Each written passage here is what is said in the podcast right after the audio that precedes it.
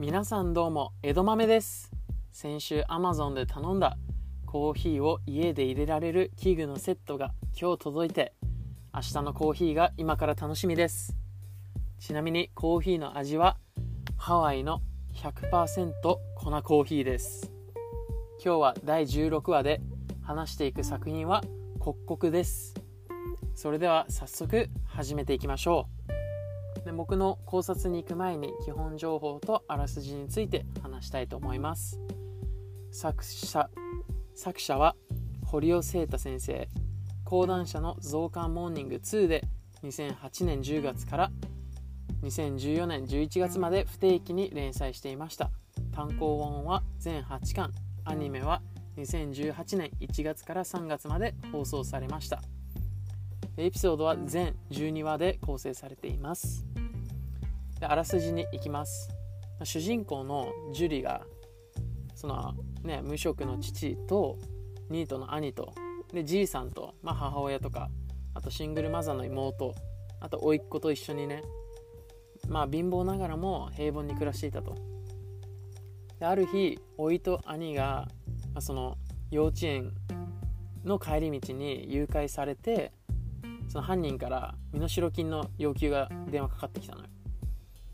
でその身代金の受け渡しの期限まで30分しかなくて、まあ、間に合わないと思ったね。その主人公ジュリは、まあ、その救出に向かおうとするんだけどそのね犯人と共倒れとかそういう救出の方法ね。でまあその時にそのじいさんがその代々その家に伝わる視界術っていうのを使って時間を止めるのよ。でその人もね物も全てが止まった世界でまあその2人の救出に向かうんだけど、まあ、向かった先でその家族以外で動ける人たちと会って襲われちゃうのよ。でそこからいろいろまあ、その宗教団体なんだけどそういう宗教団体との戦いだったりとかなんか自動にえっと何て言うんだろう殺意を察知して襲ってくるモンスター的なねものもいてそういうのをなんかそういう戦いが繰り広げられるんだけどその家に伝わる視界術を使う石があってその石をめぐってみんなやっぱ戦っていくのよ。その宗教団体は石が欲しいみたいな。で主人公はそのその世界でちょっとした能力もあってでじいさんもちょっとした能力があるのよ。でそれもまた工夫されていて面白いなと思っています。でこの作品はたまたま深夜にテレビを見ていてチャンネルを変えたらこのアニメの多分1話目がちょうど戦いのシーンとかでその止まってる世界の中で戦ってるのを一瞬見てあこの作品はちょっとすごい面白そうと思って見ないといけないと思って、ま、番組名確認してチャンネル変えたのよ。でなんかそういう BS でまた放送してたのかな？なんかで見てで2話目からしっかりと改めてこう毎週見るようになってすごい面白くて。でそのキャッチコピーとしてね永遠の6時59分が始まるっていうそのキャッチコピーが良くて、まあ、どんな作品なのか気になるし、まあ、オープニングトークで話したんだけどイントロのエピソードでね。その時に、まあ、6時59分ってみんな何やってんだろうっていう。俺は何してんだろうと思った時にその食器片付けてる時間なのよ。だからそういう時間で一瞬止まってねこっちからすればもう1秒にも満たない。一瞬が止まってその間にも戦いが繰り広げられてると。そういう世界観があるって思うだけでなんかすごい面白いなと思って。実際に今この瞬間もそういう世界が実際にあるんじゃないかとも思うし戦って戦い終わってるなんかどこか現実にありそうな世界観でなんかそういう自分も考えさせられるようなねそういう世界に行けたら何しようかなとかいろいろ考える作品だったなって思いました。でその動けない世界で動ける人たちの欲望とか思惑が交差してる。その戦いがやっぱまた面白みがあるし、まあ、その家族を守りたい主人公とその家族に代々伝わる術を意思を奪うために行動している宗教の教祖とかもうその何て言うんだろう不気味さとかいろいろあってね。なんか止まってるその世界ってちょっと怖い怖いよ怖いように思えるんだよね。やっぱ何も動いてないから違和感あるし。だからその止まった世界だからこそのね緊迫感がありすごい工夫されているなって思った。うん。でそのね主人公の家族内で能力があるのは主人公とそのじいさんの2人だけであってまあその能力をうまく使いながらまあ戦ってると。でその能力も限られてるしあとねこのじいさんっていうキャラがねまたいいんだよね。でみんなも気になってると思うんだけどその俺がずっとじいさんじいさんって言ってるし名前ないのかよって思うんだけどこれ出てないのよ。名前どこに調べてもないしその多分書いて漫画にも書いてないと思うしあのー、もうずっと主人公もずっとじいさんって言ってんのよ。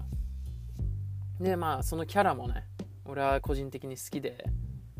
その何て言うんだろう。頑張ってる系おじいちゃんなんだけどまあ何て言うんだろう。その頑張ってんのはそのね助け出したいから頑張ってるわけであってその戦えるじいさんでなんか近所にいるようななんか頑固そうな少し頑固そうなおじいさんでけど仲良くなったらなんかよくしてくれそうななんか世話を焼いてくれそうなおじいさんだなって勝手になんかそういうイメージが湧いたね。でうん。だからこそなんかちょっと頭もいいし昔からこの世界を知ってる人だから代々受け継いできてじいさんがまだ下の代に教えてなくて自分が行ったことある世界だから。だからなんかやっぱそれで主人公にこうやっていやこういう風にした方がいいぜとかなんかそういうの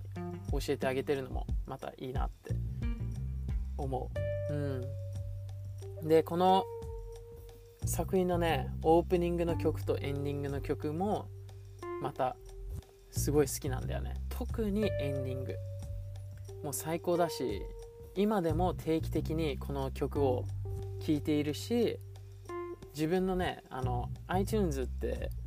なんかトップ25っていう設定もできて自分のね再生回数の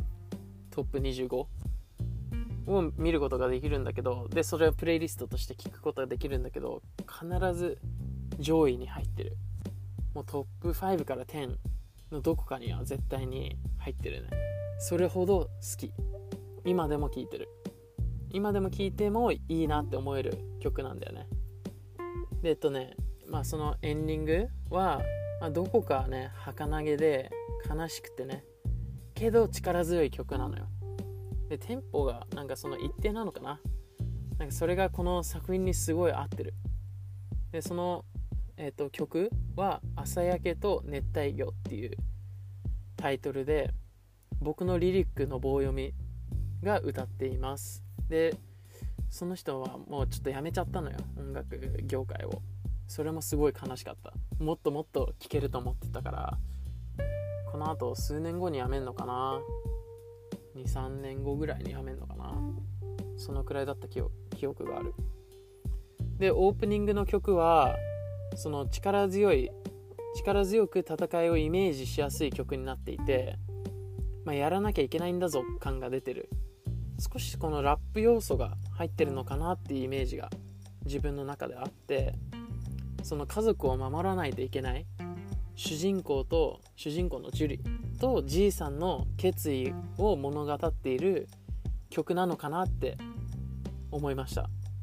そういうこともあってこの作品はすごい世界観に入り込むことが大事だからこそそういう世界観を大事にする。その音楽とかそういうストーリーとか話とかね絵とかそういうのそういうのを大事にしているなっていう印象があります。最後まで聞いてくれてありがとうございます。どうだったかな？見てほしい。で見たくなったらそうなったら江戸豆としては嬉しいです。もしこのポッドキャストで取り上げてほしい作品や感想質問などあればぜひインスタやツイッターにコメントください。リンクは番組概要欄にあります。それではまたね。バイバーイ。